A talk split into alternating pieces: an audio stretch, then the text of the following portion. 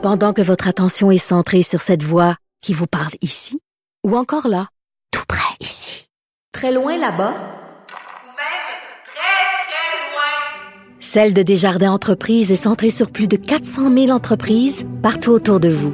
Depuis plus de 120 ans, nos équipes dédiées accompagnent les entrepreneurs d'ici à chaque étape pour qu'ils puissent rester centrés sur ce qui compte, la croissance de leur entreprise.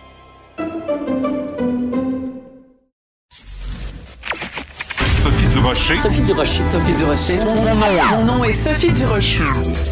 Sophie Durocher. Des opinions éclairantes qui font la différence. Cube Radio. Bonjour tout le monde, très contente de vous retrouver. J'espère que vous avez profité du congé pour vous ressourcer, pour aller embrasser un arbre, dialoguer avec un brin d'herbe, taquiner le gazon. Bref, j'espère que pendant euh, ces quelques heures de congé, vous avez pu renouer avec la nature. En tout cas, moi, c'est ce que j'ai fait et je vous avoue que ça m'a fait le plus grand bien entre les deux oreilles. Écoutez, il y a euh, une information qui est sortie hier et vraiment les deux bras m'ont sont tombés. Alors, je vous lis la dépêche telle qu'elle est publiée euh, par l'agence QMI. L'envoyé britannique à l'Organisation mondiale de la santé, le docteur David Nabarro, a dénoncé le confinement récurrent comme principale mesure pour lutter contre les remontées d'infection à la COVID-19, en précisant que cela pourrait entraîner un appauvrissement généralisé à travers le monde. Nous, à l'Organisation mondiale de la santé, ne préconisons pas le confinement comme la principale manière de contrôler ce virus. Fin de la citation. OK. Vous me voyez pas, là, parce qu'on est à la radio, mais en ce moment même, j'ai la tête entre mes deux mains et j'ai envie de me taper la tête contre mon bureau. Tiens, je pense que je vais aller faire un petit coup de tapage. Attendez-moi deux secondes. Je me tape la tête sur mon bureau. On on a été confiné au mois de mars on est reconfiné partiellement parce qu'il y a plein de d'organismes, plein de commerces qui sont fermés. On peut pas voir nos familles, on peut pas recevoir des amis, donc on est en semi-confinement.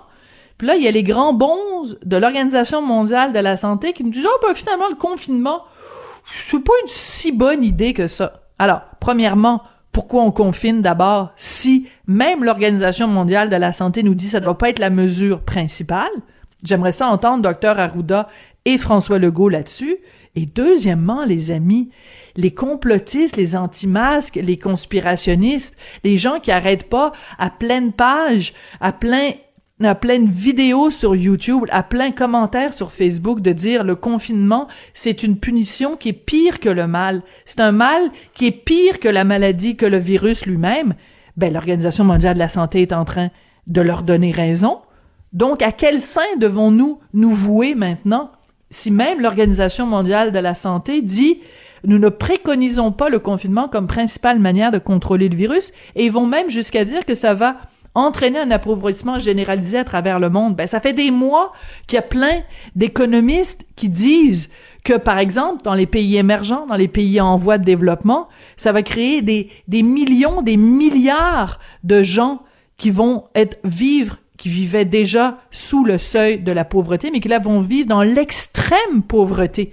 Ne pensons qu'à des pays qui ne vivaient que par le tourisme. À partir du moment où on ne se déplace plus, ces pays-là vont mourir de leur belle mort.